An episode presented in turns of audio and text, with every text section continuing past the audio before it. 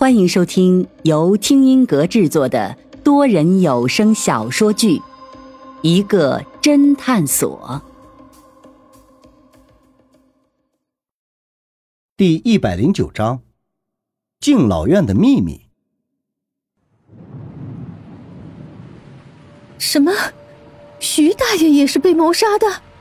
云峰看着周斌，一字一顿的说：“其实整件事中。”所有最近和敬老院有关的人，都不是死于意外，而是都死于谋杀。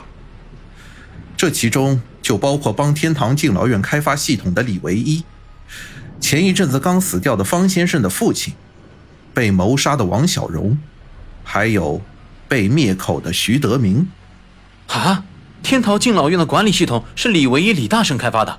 不对，李唯一大神也是被他们谋杀的。方寸一脸不可思议，后知后觉的说道：“对，没错，这些人的死都和天堂敬老院有关。他们有的是发现了天堂敬老院的秘密，被周先生灭口；有的则是被天堂敬老院的秘密所杀，成为了敬老院的牺牲品。”云峰一脸沉重：“看来，你已经知道我们敬老院的秘密了。”周斌阴恻恻地说：“当然。”说着，云峰转头看向林阳：“我身边的这位美女，不正是发现了你们敬老院的秘密，才被你们抓起来的吗？”这个我也很好奇。你身边这位美女本来来当个小护士，不是好好的吗？为什么会突然心血来潮跑到地下室的冷库里去？结果就让你看到了你们不该看到的。我也只好撕破脸皮了，这样搞得大家都很不愉快呀。去地下冷库是我带林阳去的，秦小姐，我敬老院待你不薄，你居然吃里扒外，勾结外人对付我们敬老院。我在敬老院工作了一年多，一直兢兢业业，对待老人也是无微不至，也算对得起你们的栽培。我一直把你们当做大好人，但是今天。要不是林阳提醒我，我还真一直被你们蒙在鼓里呢。哦，我就说嘛，你怎么会无缘无故的跑到冷库去？凭你的智商来看，应该不是你发现了什么异样，原来还是你身边的这位叫林阳的美女搞的鬼。是我去秦姐那里辞职，秦姐不愿意，还向我抱怨敬老院最近老人去世的有点多。我一时好奇，看了看敬老院的死亡人数统计，结果我只看到了两页，马上发现了问题。什么问题？敬老院这个月去世了四个人，上个月去世了两个人，再上个月去世了三个人，然后我发现基本上每个月都会有老人去世。这不是很正常？这是敬老院，生老病死是不可避免的呀。当时秦姐也是这么说的，可是就像方寸你说的。这是生老病死是不可避免的，所以不应该有规律的死亡。什么意思啊？生老病死是不可抗的，所以死亡应该有很大的随机性。比如连续几个月没有老人死亡，而短短一个月突然有五六名死去，这才是随机性死亡。我当时把敬老院的整个记录都翻了一遍，发现敬老院老人的死亡人数以每月二到三人保持着，非常的有规律。而且我还仔细核对了一下各个老人的死亡日期，发现基本上是每隔两周就会死一个老人。这种原本随机性很大的事情，为什么在天堂敬老院里却变成了非常有规律的呢？嗯，所以，有规律的话，那肯定是有人在背后操纵。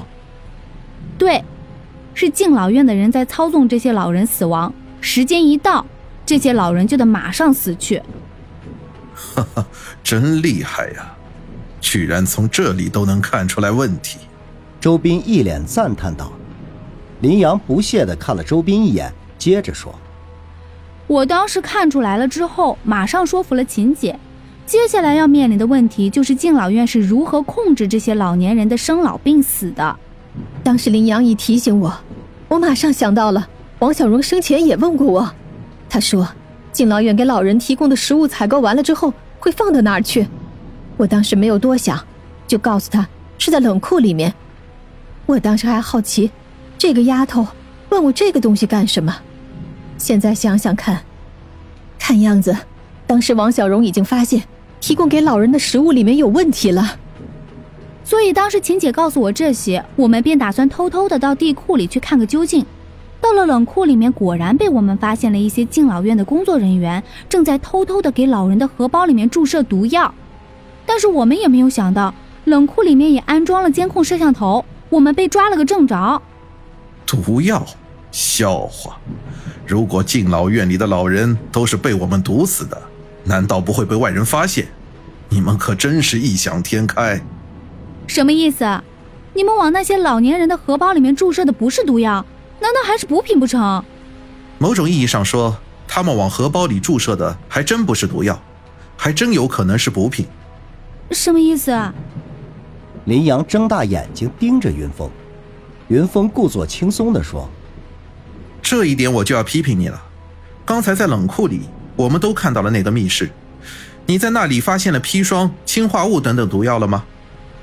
林阳微微一愣，仔细回想了一下，还真没有这些毒药。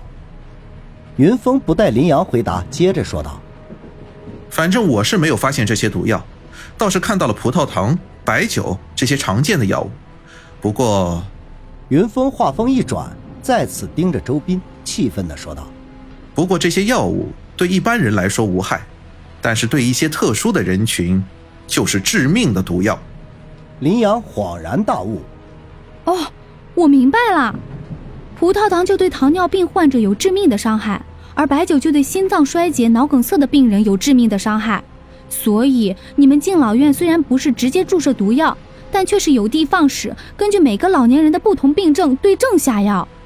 而且这样一来，每个老人都死于自己的常见病，比如心脏不好的就死于心脏病，有脑淤血、脑梗塞的就死在了脑淤血、脑梗塞上。所以，每个老人的死看起来都非常正常，连意外都算不上。